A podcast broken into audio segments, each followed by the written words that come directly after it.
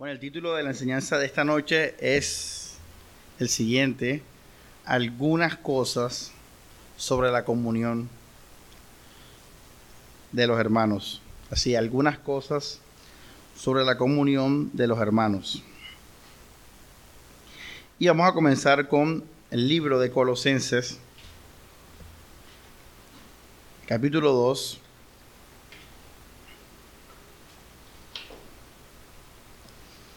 Dice,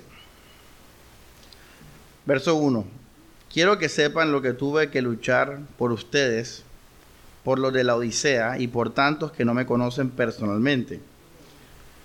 Verso 2, para que se sientan animados y unidos en el amor, para que se colmen de toda clase de riquezas, de conocimiento, y así comprendan el secreto de Dios que es Cristo. En Él se encierran todos los tesoros del saber y del conocimiento. Lo digo para que nadie los engañe con argumentos seductores. Bueno, así dice mi versión y es una versión más clara que la Reina Valera. Por eso la estoy leyendo. Eh, entonces presten atención, dice, para que se sientan animados y unidos en el amor, para que se colmen de toda clase de riqueza, de conocimiento, y así comprendan el secreto de Dios que es Cristo. En el, verso 3, en él se encierran todos los tesoros del saber y el conocimiento.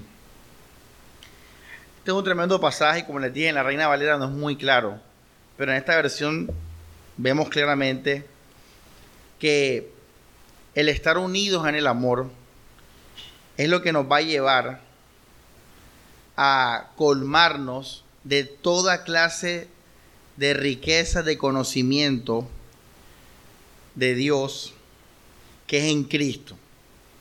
Ahora, el apóstol en el verso 3 dice que es en Él que se encierran todas las, los secretos del saber y del conocimiento, todos los tesoros.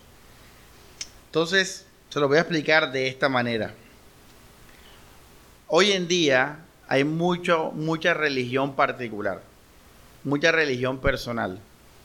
Eso es de lo siguiente, es, eh, bueno, yo tengo una relación con Dios, Él me ama, Él me escucha, Él me guía, Él me guarda. Si se dan cuenta, todo es personal. Ahora, eso está bien, pero ojo porque no podemos caer en un extremo y ese extremo es peligroso y es lo que está de moda ahora, de que la gente lleva esa religión personal y no tiene verdadera comunión con los hermanos. Y ahora al final vamos a ver un pasaje bien tremendo sobre eso. Porque no es nada nuevo, aunque ahora está de moda, pero no es nada nuevo. Entonces lo que quiere decir Pablo y mucha atención, les voy a explicar ese versículo, es lo siguiente. Él dice, primero, Cristo es la vida. Lo dice, él lo dice en el verso 3. Cristo es la vida, dice. En él se encierran todos los tesoros del saber y del conocimiento.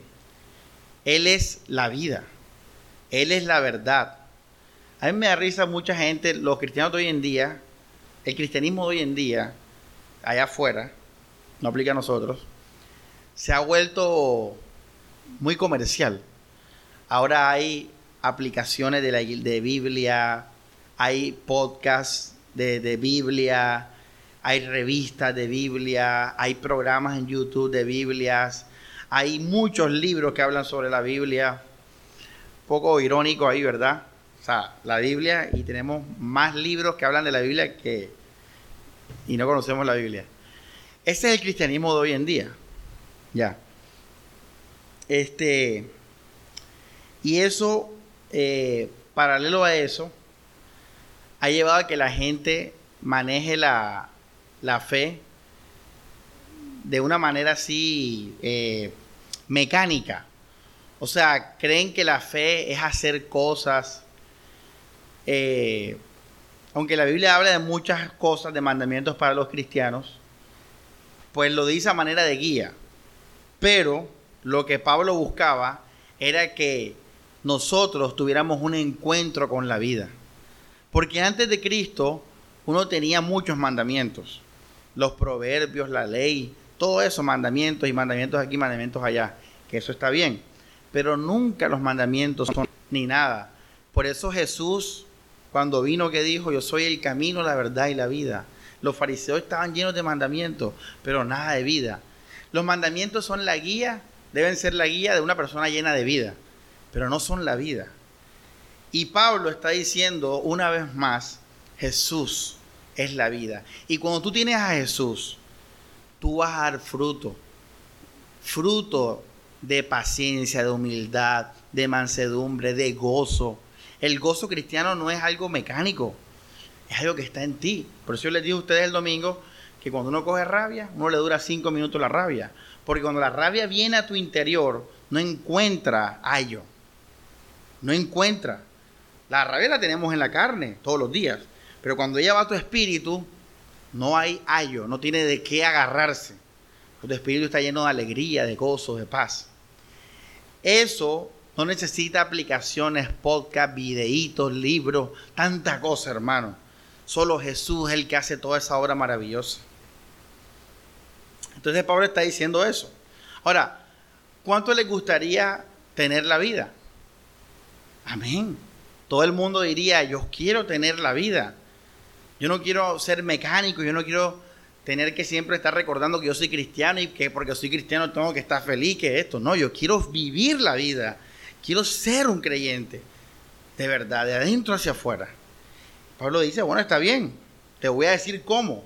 Entonces fíjate que hemos hablado conocemos que uno debe orar, que uno debe pedir al Espíritu Santo. Eso lo hemos hablado. Hemos hablado de meditar en la palabra, de recordarla. Hemos hablado lo más importante, de recibirla con fe. Pero Pablo en este pasaje dice algo brutal, que si no está eso en tu vida, tú no puedes llegar a ese conocimiento. No vas a poder llegar. Puedes tener fe, puedes tener la meditación de la palabra, puedes tener la oración, pero si tú no tienes esto, tú no vas a llegar a conocer esa vida.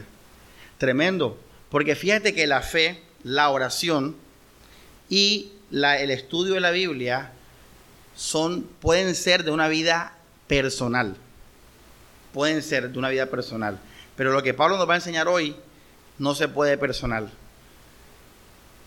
y es necesario. Y de paso copia, digamos, cuatro, cuatro cosas obligatorias para conocer la vida. Recibir con fe la palabra, meditar en la palabra, orar y clamar, y lo que vamos a aprender hoy. Mira lo que Pablo dice en el verso 2. Dice, para que se sientan animados y unidos en el amor. Esa es, ese es el camino, digamos, el último paso para tú recibir esa vida del misterio de Dios. Porque repito, la obra que Dios hace en nosotros es una obra misteriosa, sobrenatural. Simplemente nosotros podemos ver los frutos, percibirlos, pero nosotros no sabemos cómo Dios obró en nosotros. Nosotros no sabemos cómo Dios obra, cómo Dios nos va transformando por dentro. Solo vemos el fruto y ya, y lo disfrutamos. Y dice Pablo, un, es que lo, mire lo tremendo. Eh, este, este, vamos a leerlo con la Reina Valera para que los que tengan la Biblia esa. Dice, para que sean consolados sus corazones, unidos en amor hasta alcanzar todas las riquezas. Como les digo, la Reina Valera no es clara. Tú lo lees así y parece que estuviera la cosa separada, ¿verdad? Unidos en amor y aparte sigue creciendo hasta llegar. Pero lo que Pablo quiere decir es que unidos en amor vas a llegar a lo siguiente, a las riquezas ¿Entendiste? Por eso lo estoy leyendo con mi versión, que se la recomiendo, se llama La Biblia de nuestro pueblo, la venden en Paulinas. Eh, en la versión esta sí está unido, dice, para que se sientan animados y, y unidos en amor, para que, ojo, ese para liga lo, lo que viene con lo anterior. Ahora, ¿qué es lo que viene? Que Cristo es la vida, que en Él está todo. Pero para tú llegar a conocerlo a Él, Tú tienes que estar unido en amor con los hermanos. Ahora, ¿por qué esto, iglesia? Porque unido con ellos, tu carácter va a ser forjado. Mira, a nosotros lo que nos debería tener aquí unidos, idealmente o teóricamente hablando, es el amor a Cristo. Eso es lo ideal. Pero la mayoría de personas viene aquí por cosas personales, por sus, oh, no, bueno, tal vez no en esta iglesia, pero en general van por sus problemas. Fíjate cómo empieza una vida egoísta, sigue una vida egoísta. Por eso esa gente nunca llega a conocer la vida. Andan es ahí, eh, digamos, en tip de tip, de, consejería en consejería. Nunca llegan a, vivir esa vida, porque de que empezaron vinieron con el egoísmo. Tal vez aquí haya gente así. Este, entonces, viene la gente con sus deseos egoístas y busca a Dios por los deseos egoístas. Es más, ese es la label, eh, ¿cómo se dice en español? Label, etiqueta. La palabra es label, la etiqueta, no sé en español cómo. Esa etiqueta de que una iglesia de sana doctrina es súper peligroso. Yo lo viví.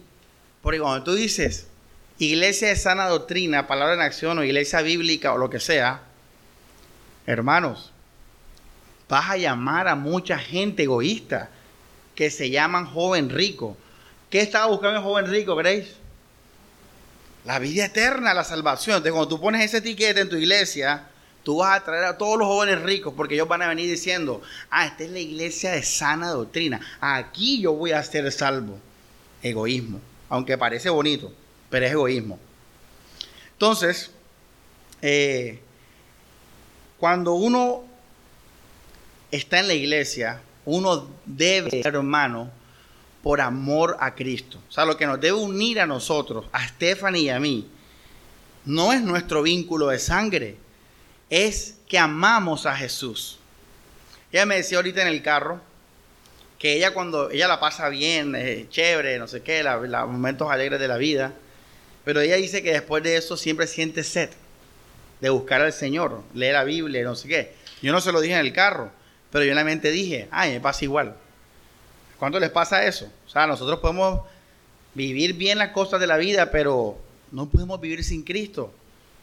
Aunque estemos bien, aunque estemos felices y esté todo bien, necesitamos estar con Él, adorarlo, cantarle, meditar con Él, orar, todo, todo eso. Ya. Entonces, yo pienso, entonces lo que nos debe unir a nosotros es el amor a Cristo. Eso se llama la iglesia, escucha eso. Por eso uno cuando habla que no, que no hay muchas iglesias, que las iglesias falsas, que lo primero que tienes que empezar es con esto. No es con cuestiones doctrinales y eso, es con esto. Es cuánto iglesia por amor a Jesucristo. Eso es lo que nos hace hermanos a nosotros. Cristo, Él, conocerlo a Él. Ahora, si quitamos a Cristo, hermanos, probablemente ninguno estuviera aquí con ninguno. Aún mi esposo, dice Pablo, el que se case que se vaya a casar, cases en el Señor. O sea que si yo fuera mundano, ni siquiera estuviera casado con esa persona en la iglesia. Y si estuviera casado con esa persona mundano, es una mala señal. Oh, es una mala señal. Porque probablemente es un amor en la carne. Porque Pablo dice, en el Señor, cásense. O sea, que me case porque con esa persona, eh, Cristo me encuentro en apoyo, fortaleza, consuelo, guía en Cristo. O sea que si se nos va Cristo, a mí no me interesa esa persona. Porque Pablo dijo en el Señor. Entonces, eh, si no fuera por Cristo, oye esto, Grace no tuviera nada que hablar con Samuel. Ni con Liz, ni Álvaro conmigo, y nadie. O sea, hey, no nos interesa la vida de cada uno. Lo que nos une es Cristo Jesús. Y te voy a decir algo, paréntesis. Lo que hace valioso a tu hermano o a mí no somos nosotros, no es nuestra personalidad, no es nuestro físico. Mira, si tú crees que eso es así, te vas a estrellar, porque en el mundo hay personas más chéveres que nosotros.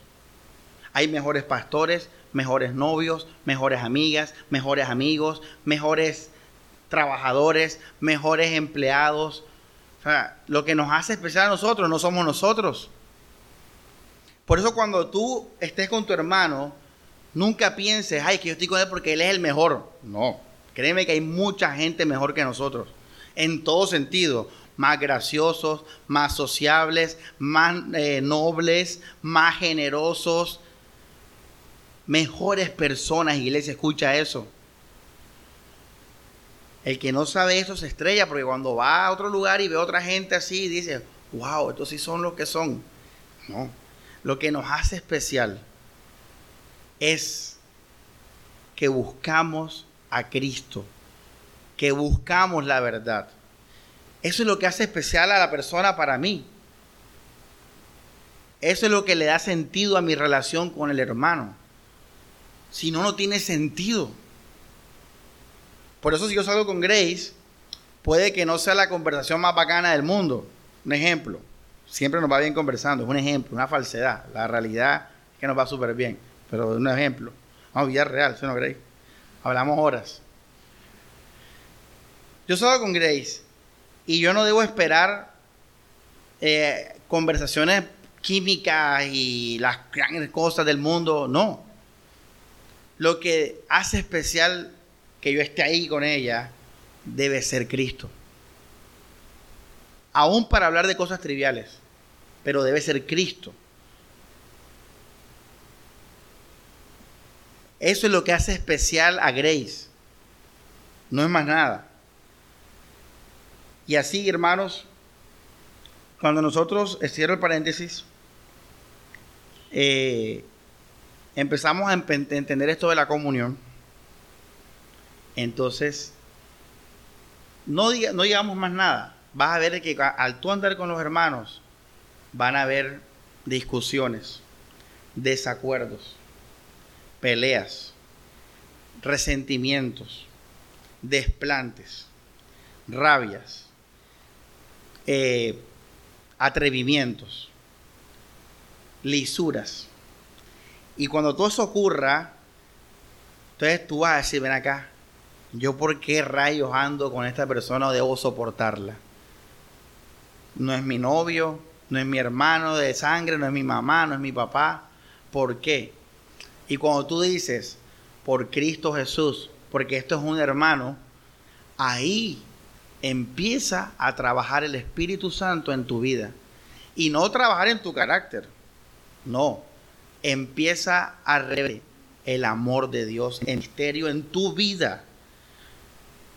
Y ese amor da fruto después de en tu carácter. Pero este es el orden. Por eso Pablo dijo, para que unidos en amor, coma, conozcan o lleguen al conocimiento que es misterioso, no es racional, de Cristo, que lo es todo. Entonces, para tú llegar a eso, tú tienes que ser obediente amorosamente hablando, en unirte con tus hermanos. Tienes que unirte a ellos. Si no te unes a la iglesia, no hay esperanza para ti. No hay esperanza. Tienes que unirte a ellos. Porque ahí dijo el Espíritu Santo que Él iba a obrar. Y como les digo, lo, lo máximo que les puedo decir es eso. Que ahí va a trabajarse nuestra humildad, no sé qué, todo ese cuento. Pero lo demás va a ser ahí. Ahora, en Juan, si leemos primera de Juan, no lo, vamos a citar hoy. Él, él lo dice. En estos verdaderamente se ha perfeccionado el amor de Dios. ¿En quiénes? Los que aman a los hermanos y guardan los mandamientos. Así lo dice literalmente la Biblia. Dice, los que aman a los hermanos y guardan los mandamientos. En estos verdaderamente se ha perfeccionado el amor de Dios. Antes uno lo veía moral, como que, como que si hago esto soy cristiano. No, no, si tú haces eso, Dios te va a revelar a Cristo más y más. Porque eres obediente, porque has sido obediente a su palabra, porque has creído en su palabra, porque has dado el primer paso de la vida de fe y es el amor. Por Cristo, por la gloria de Cristo. No porque está, no porque por más nada. Repito, el paréntesis que te dije ahora. Por más nada. Por eso la Biblia dice, vamos a Gálatas, ahora creo que vas a entender mejor este versículo.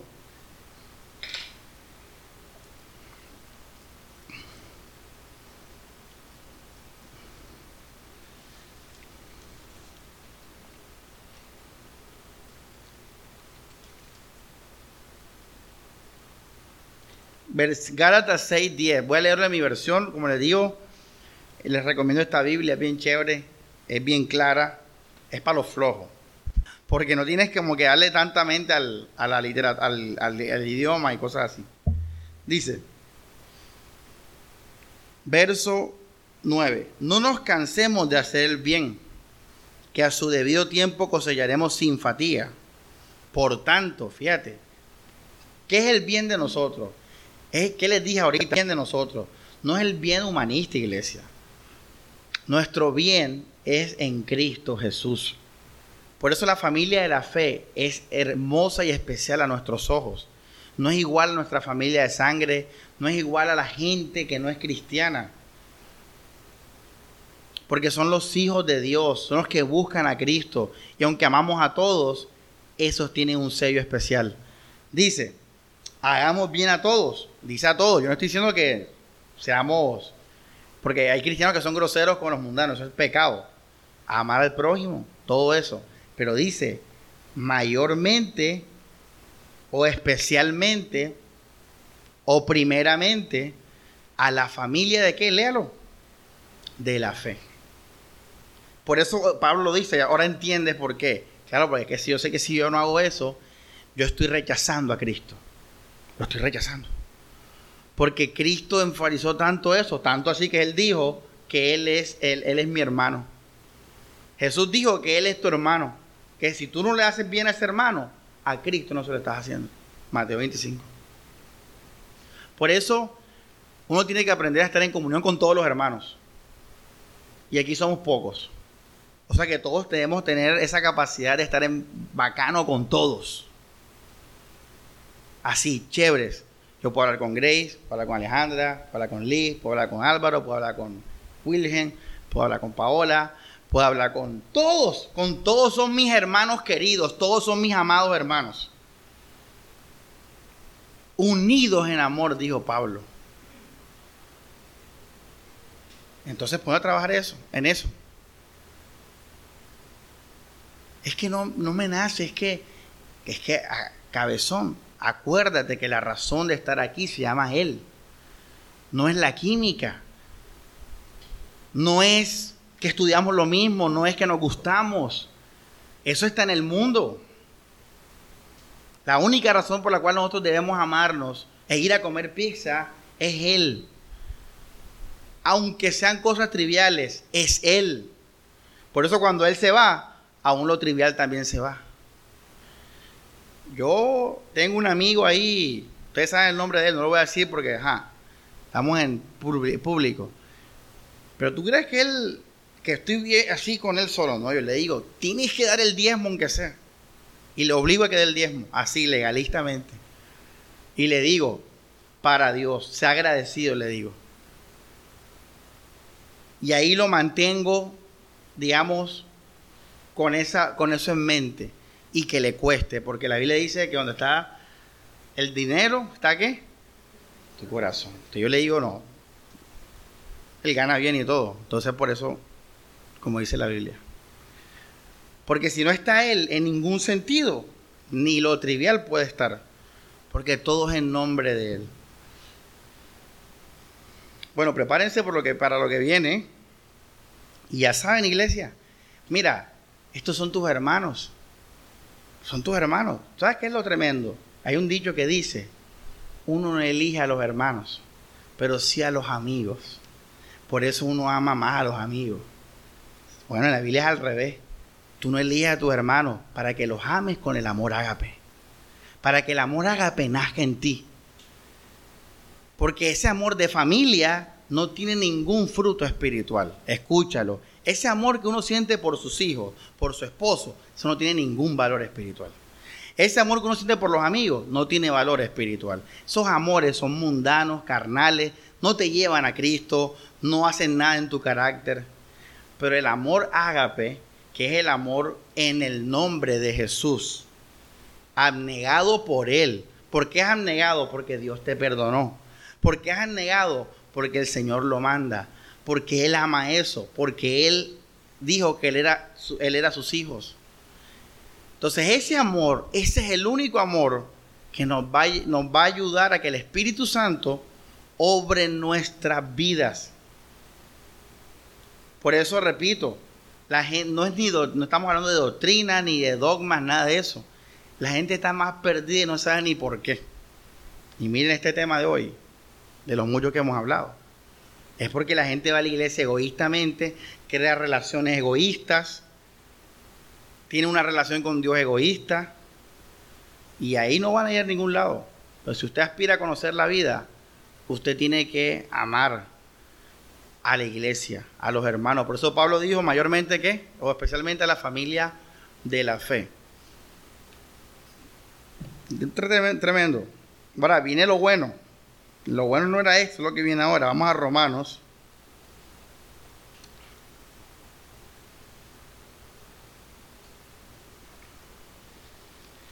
Capítulo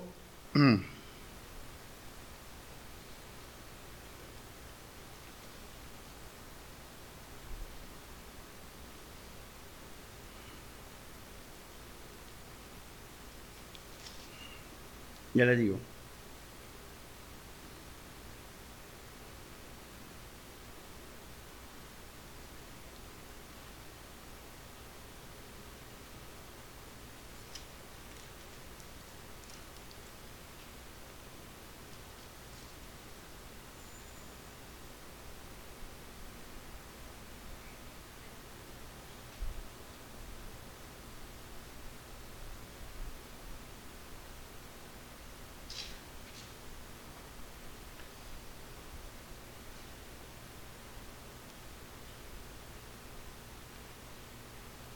Vamos a Romanos 15. Este es un tremendo pasaje.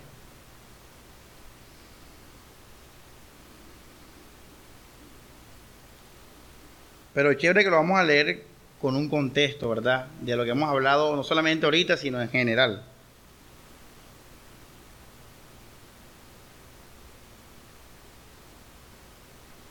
Dice, nosotros los fuertes tenemos que cargar con la flaqueza de los débiles y no buscar nuestra satisfacción. Me gusta como lo dice la versión esta. Tenemos que, un deber, como un hermano mayor con un hermano menor. Tú a tu hermano menor chiquitico tienes que cuidarlo, pero ese tener no es un tener solamente de obligación, sino es amoroso también. Es una responsabilidad que tenemos. Dice, verso 2 que cada uno trate de agradar al prójimo para el bien y la edificación común, porque también tampoco Cristo buscó su propia satisfacción. Y miren el 5, este es el más tremendo, dice. Vamos a leerlo aquí, dice. Pero el Dios de la paciencia, mira esto, iglesia, no seas, no seas, no te vayas a un cristianismo falso. Rompe ese egoísmo. Ojo, dice, pero el Dios de la paciencia y de la consolación os dé entre vosotros un mismo sentir según Cristo Jesús, para que unánimes, unánimes, a una voz glorifiquéis al Dios y Padre de nuestro Señor Jesucristo. Y mira que no depende nada del nivel de tu hermano, porque dice después, recíbelo como Cristo te recibió. ¿Cómo te recibió Cristo? Siendo tú un qué? Un pecador. Por eso nunca va a depender de tu nivel de cristianismo ni tu nivel de entendimiento. Sino el pastor no andará con nadie. Con nadie. No. Tiene que ver como Cristo nos recibió, siendo pecadores, imagínate. Amén. Ahora aquí viene el, el pleno. Romanos 12. Es brutal. Voy a leer la Reina Valera y tal, para que... Este que viene es tremendo, dice. Romanos 12, versículo 9. El amor sea sin fingimiento. Hermano, solamente esas palabras. Uf, hermano. Mira, yo, ¿qué es el amor falso? Es cuando tú lo haces todos los días. Ay, ¿qué más, nena? ¿Cómo va todo? Bien, gracias a Dios. ¿Y tus hijos? Ahí bien, todo bien. Tú nunca le dices a una persona, no estoy mal. No, hoy peleé con mi marido. Hoy peleé con, me tiró los platos y me dijo que nos íbamos a separar. Tú nunca vas a decir eso. Tú dices, bien, todo bien. Hey, ¿Cómo va todo? Bien, bien, bien, bien, bien. La final, bien. Y no tienes ni para el bus. Y, te cortaron el plan de tío. Y dice que estás bien. Eso es el mundo. Y tú lo vives porque tú vas al mundo. Mañana tú vas ahí. ¿cómo vas? Todo bien. Todo, estás acostumbrado a ese lenguaje. Está bien. El mundo. Pero no en la iglesia. Esto aquí es anatema. Esto aquí es maldito. Esto aquí es maldición. Esto aquí es satánico. Dañamos la iglesia. Las iglesias están dañadas porque son lo mismo que el mundo. ¿Cómo es bien que de Dios? Eh, alabo a Dios y nadie sabe mi vida, todo el mundo en su cuento, todo el mundo ahí. Entonces, si tú, si tú eres así, tú vas a dañar la iglesia. Tú la vas a dañar porque la vas a convertir en un lugar de protocolo. Oye, ¿cómo estás, hermano? Uno, entonces, sinceridad. El amor sea sin fingimiento. Hombre, hermano, en la lucha, orando, tal, no sé qué.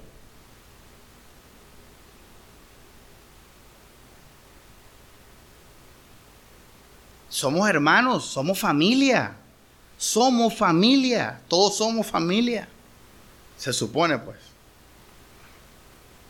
Entonces Pablo dice, el amor, sea, mira, ¿qué es amar con falsedad? Sonreír por protocolo. Aguantarse una conversación por protocolo. Preguntar por protocolo. Tú sabes que también hacemos eso. Ay, ¿qué más? Entonces uno se obliga a preguntar por educación. Ay, ¿cómo a todo? Tú no te, a ti no te interesa la vida de la persona, pero aún así tú preguntas por educación, porque ajá. Pero tú no puedes ser así ya. Ojo, es lo que Pablo nos está enseñando a la iglesia, a los hijos de Dios, a los hijos de la gracia. El amor sea sin fingimiento, o sea, saluda de verdad. Así sea que tú digas un hola y ya. Se lo estoy dando a Gise. Yo sé quién es ella. Hola Gise, yo sé quién es ella. No fue un, un, hola ahí del colegio, de la universidad. Hey, hola y tal. No. Ay, Gise, mira, está en la iglesia. Yo sé quién es ella. Mi hola tiene identidad aunque sea un hola. Porque yo oro por ella, estoy pendiente, mis oraciones, todo. El amor sea sin fingimiento. Ahora mi versión dice, chévere, dice, el amor dice, con sinceridad. Amen con sinceridad, amor con sinceridad. Y después en el 10, vamos a leerlo en la Reina Valera primero, dice, amaos los unos a los otros con amor fraternal. En cuanto a honra, prefiriéndonos los unos a los otros. Ahora, en este versículo, en la versión esta dice, en el amor entre hermanos, demuéstrense cariño, estimando a los otros como más dignos. Por ejemplo, voy a hablar un testimonio porque no conozco la, la testimonio de ustedes, hablo de los míos. El domingo íbamos a vacunarnos un grupo. Entonces habían dos carros. Hacía hambre, hacía calor y, no había plata. Entonces yo me acordé que tenía un dinero ahí. Y yo le dije a Liz, Liz, cómprate una yaca para nosotros. Y yo pensé en mis hermanos del otro carro. Le dije, compra dos ayacas y llévales una a ellos con gaseoso, lo que quieran. Eso es. O sea, eso es ser cariñoso. Ahora son mis hermanos. Eso es cariño. O sea, el cariño es cuidar. Viene de, de ser bueno. Eso es lo que dice la Biblia. Ahora, ¿en nombre de quién? De Cristo. Son mis hermanos. Esa es la razón que, la única razón que necesito. No importa si que somos amigos o no somos amigos, lo otro no. Cristo. Somos la familia de la fe. Y la Biblia dice, estoy leyéndolo, dice, en el amor entre hermanos, demuéstrense cariño, estimando a los otros como más que dignos. En el nombre de Jesús. No, no por, por la paz y el amor de la tierra ni nada de eso. En el nombre de Él. Por Él. Por la iglesia. Está, bueno, listo. Entonces, vamos al verso 16. Disculpen, 15. Dice, alégrense con los que están alegres y lloren con los que qué. ¿Cómo se llama eso? Se llama ser, tener empatía, ser sensible a lo que está pasando a mi alrededor, no ser indiferente con mis hermanos. Ahí uno muestra el amor, el cariño, todo eso. Amen con sinceridad. Somos un cuerpo, dice la Biblia. ¿Sabes que somos un cuerpo? Somos un cuerpo. Entonces, si uno de nosotros está mal, todos deberíamos preocuparnos. Todos. Porque es un cuerpo, iglesia, oye, tremendo. Por eso te digo, eso es una cosa tes. Dice, y verso 16, mira, dice, unánimes entre vosotros, no altivos, sino asociándonos con los humildes. Cada hermano es valioso. Recíbelo como Cristo te recibió, en gracia. La única razón que necesitas es Cristo. Y ya estamos aquí unidos. Mira, están tus hermanos acá, con la Biblia en la mano, escuchando la palabra. Ya. Ese es mi problema. Lo demás no es mi problema que son, que son falsos, que esto, que lo otro, eso no es mi problema, ni mi mente, ni nada de eso. Demas traicionó a Pablo, sí, pero Pablo amó a Demas hasta el final. Judas traicionó a Jesús, sí, pero Jesús amó a Judas hasta el final. Mi problema no es ese, mi problema es amarte. Y que si el amor te va a sacar afuera, bueno, que te saque, pero que te saque el amor. Que no aguantaste la exhortación, que no aguantaste la intensidad, yo qué sé. Pero todo era por tu bien. Y bueno, iglesia,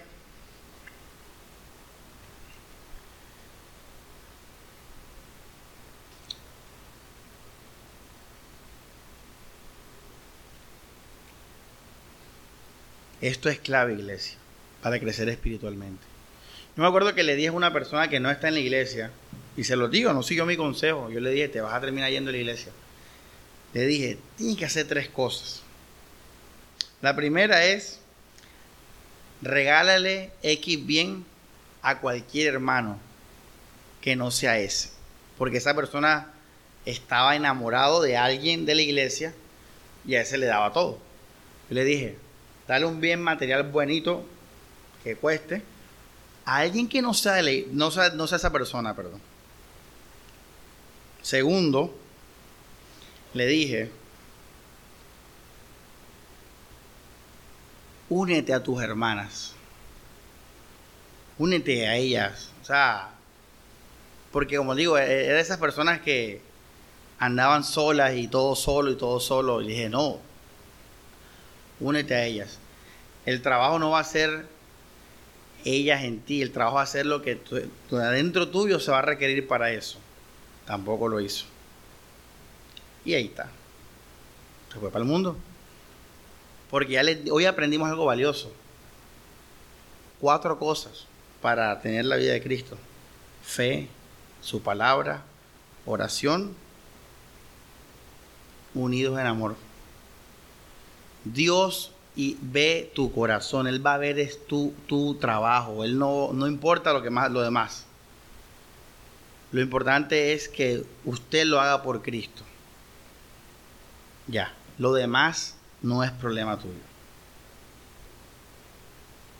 Eso es lo que pide nuestro Señor Jesús, al que adoramos, al que le oramos, al que amamos, al que anhelamos. Él quiere a su iglesia unida.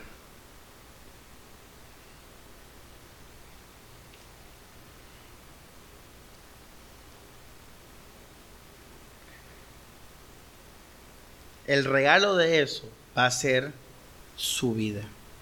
Es lo que Pablo dijo. El regalo de eso, de ser un hijo obediente y humilde, va a ser su vida.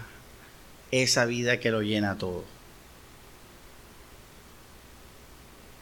Por eso, mayormente a qué?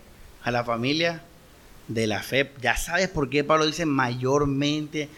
y por eso nos odian. La gente nos odia porque lo percibe también. Los familiares, sobre todo. Todo el mundo lo percibe. Y tu, tu iglesia, la iglesia, la iglesia, la iglesia.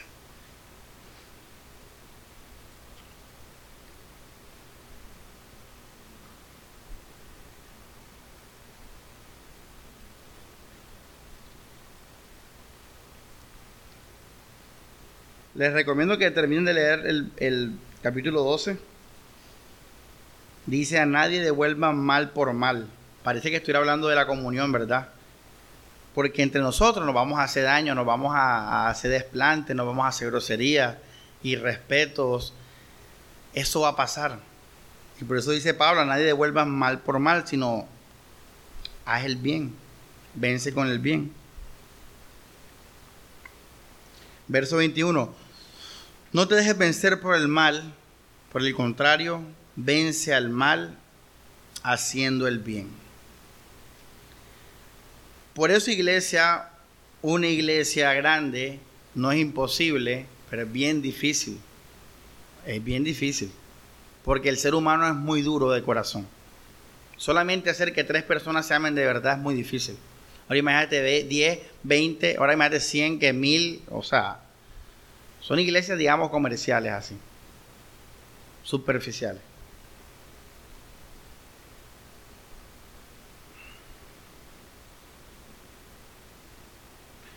Bueno, hermanos, esa es la voluntad de Dios. Esa es la palabra de Dios. Ese es el camino de Dios. Y créeme que no, nos basta y sobra con 20 hermanos. Nos basta, créeme que nos basta. Créeme que no hay unidad entre nosotros y somos 20. No queremos más gente todavía. Imagínate. Nos basta y sobra con la familia de la fe. En nombre de Cristo.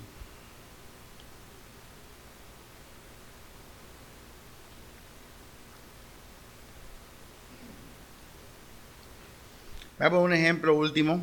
Estábamos en un ensayo, Alexander, José, Daniel y yo. Estábamos ensayando. Y se formó una pelotera, iglesia. Así se formó una pelea. Una discusión y se volvió una pelea. Primero empieza un argumento, luego se vuelve una discusión y después se vuelve una pelea. Y bueno, peleamos y de todo. Lo que pasa es una pelea. Como en los muñequitos el, humo ese y, y salen los pies y las manos y todo eso. Y uno trata de escapar, si viene la mano lo coge y lo, devuelve al humo. Y después estábamos reunidos pidiéndonos perdón y todo eso. Y bien la mente dije, ellos no saben, pero esto es la obra de Dios, esta es la iglesia, no es la prédica, no es el domingo, no es el culto, esto no es, no es. Es eso, cuando tenemos que perdonarnos, cuando tenemos que soportarnos, cuando tenemos que vencer el mal con el bien, cuando tenemos que dar la otra mejilla en el nombre de Jesús. Eso es la iglesia.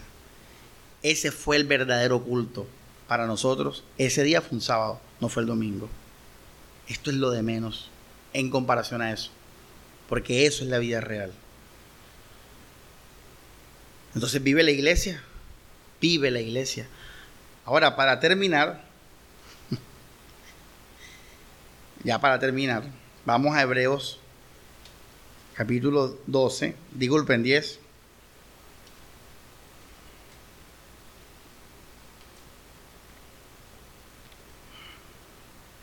Ojo, que en toda la prédica te he dicho en el nombre de Cristo. Al momento que tú cambies esa motivación, nada sirve de nada. Aunque seas la María Teresa de Calcuta con todos. No sirve de nada. Tú tienes que decir, Mana Carmen, le voy a enviar un pescado al pastor porque es el hombre que Dios llamó. Es el pastor, es mi hermano en Cristo, en el nombre de Jesús. ¿Por qué me tienes que honrar a mí doblemente? Dice la Biblia. No por Samuel Cervantes, mi personalidad o nada. Pues por Dios, por Él. Porque Él me llamó y dice la Biblia, bueno, le honra a los ancianos. Todo es Él, no lo olvides. Cuando no está Cristo, puede ser el más humanista que nada de eso sirve. Ah, claro, bueno, disculpen la aclaración. Hebreos 10, y aquí terminamos con esto, versículo 23. Dice, mantengamos sin, desviaciones la confesión de nuestra esperanza. Porque aquel que ha hecho la promesa es fiel. Verso 24. Ayudémonos, oye, mira, ayudémonos, oye, tremendo.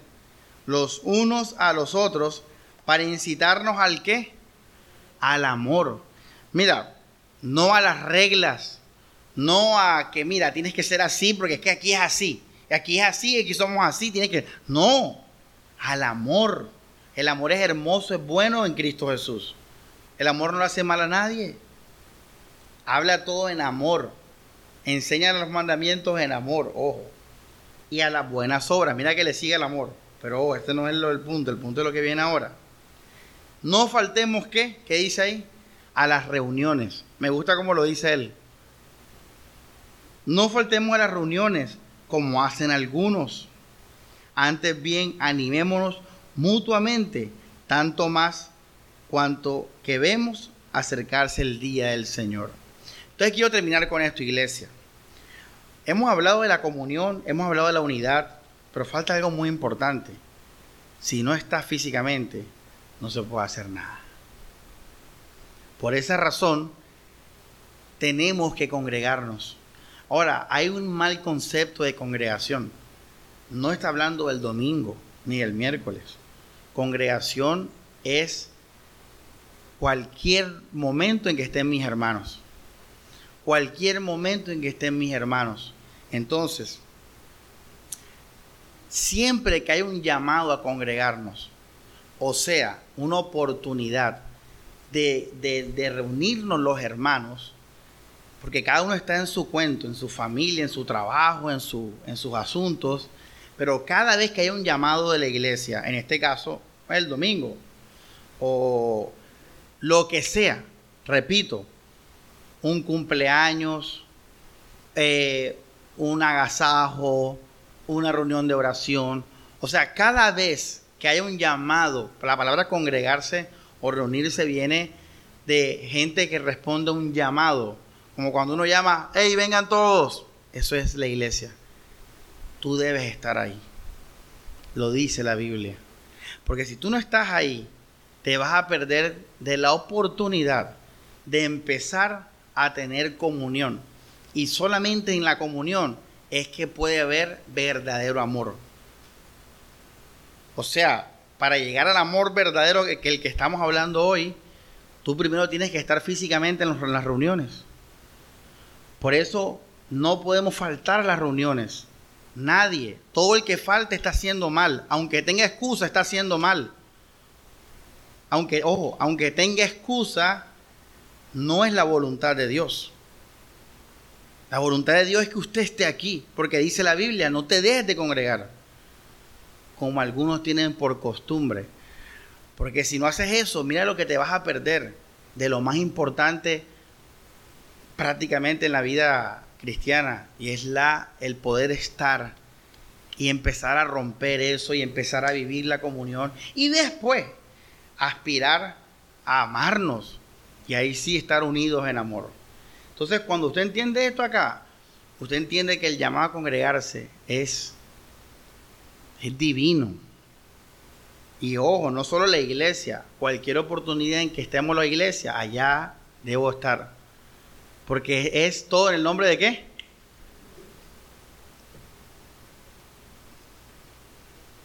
Ahí Dios va a obrar. Usted deje que la vida haga lo, que Dios haga lo suyo, que la vida corre y va a ver. Pero usted cumpla con lo que la Biblia dice. Y los hermanos que no están aquí ahora, repito, bien, la palabra y todo, pero no es lo ideal. Tienes que estar aquí reunido. Porque aquí van a pasar cosas de todo. Y en eso es que el Espíritu Santo va a empezar a obrar. No dejar de, no dejar de congregarse, no falten a las reuniones. Bueno, hermanos, ese fue el título de la esa fue la predica, el título es algunas cosas sobre la comunión. Amén a Cristo. Vamos a orar. Señor Padre, gracias por tu palabra, Dios. Te alabamos, te bendecimos. Dios Santo, Señor, que nos, por gracia, nos revelas tu verdad, Señor Jesús. Gracias por este privilegio de escuchar tu palabra, Dios. Y que seamos, Señor, oidores y hacedores, Dios. Que meditemos primero, que no seamos impulsivos, Jesús. Que no seamos mecánicos, Señor. Que meditemos en la palabra que hemos recibido hoy, en tu sagrada palabra, Señor. Que oremos, que preparemos el corazón, Señor. Y vivamos para tu gloria, como tus soldados, como tus hijos, Jesús, firmes en el amor de Dios. Gracias por mis hermanos, Jesús porque sé que ellos hacen parte del plan tuyo para mi vida. Sé que, Señor, yo no los elegí, tú los elegiste, Señor, y los pusiste en mi camino para tu propósito, Dios, en mí y en ellos, Jesús. Por eso gracias por la vida de mis hermanos, Señor. Y guíanos, sigue guiándonos, Señor, y guárdanos con llamamiento santo, Jesús, para cumplir toda obra, Señor, que tú nos has mandado a cumplir. Que nuestros hermanos respondan en obediencia, Jesús. El arrepentimiento que vale no es el de las lágrimas, Señor Jesús. No es el del deseo. Es el de la decisión y el del hacer, Señor. Tú eres nuestro Señor Jesucristo. Tú eres nuestro Dios. Creemos en tu palabra. Que vivamos entonces por ella, Jesús. Que adoremos en verdad, Jesús. No una adoración falsa y egoísta, superficial, Señor, y acomodada. Que te adoremos en espíritu y en verdad, porque vivimos en tu palabra, Señor. Vivimos en tu verdad. Porque creemos en ella, Jesús. Creemos que tú vas a obrar, Dios, a medida que nosotros nos dispongamos de corazón y seamos obedientes a ella. Para tu gloria todo, Jesús. Para tu gloria cada obra, cada acto que nazca de esta prédica, Señor, sea por ti, Jesús. Estamos aquí, Señor, por ti, Jesús. Todo sea para tu gloria y que así nos amemos más y nos veamos más en tu nombre Jesús. A nuestros hermanos, hermanas, nuestro pastor, Señor, nuestros hermanos que nos sirven, todos, Señor, en Cristo Jesús. Amén y amén.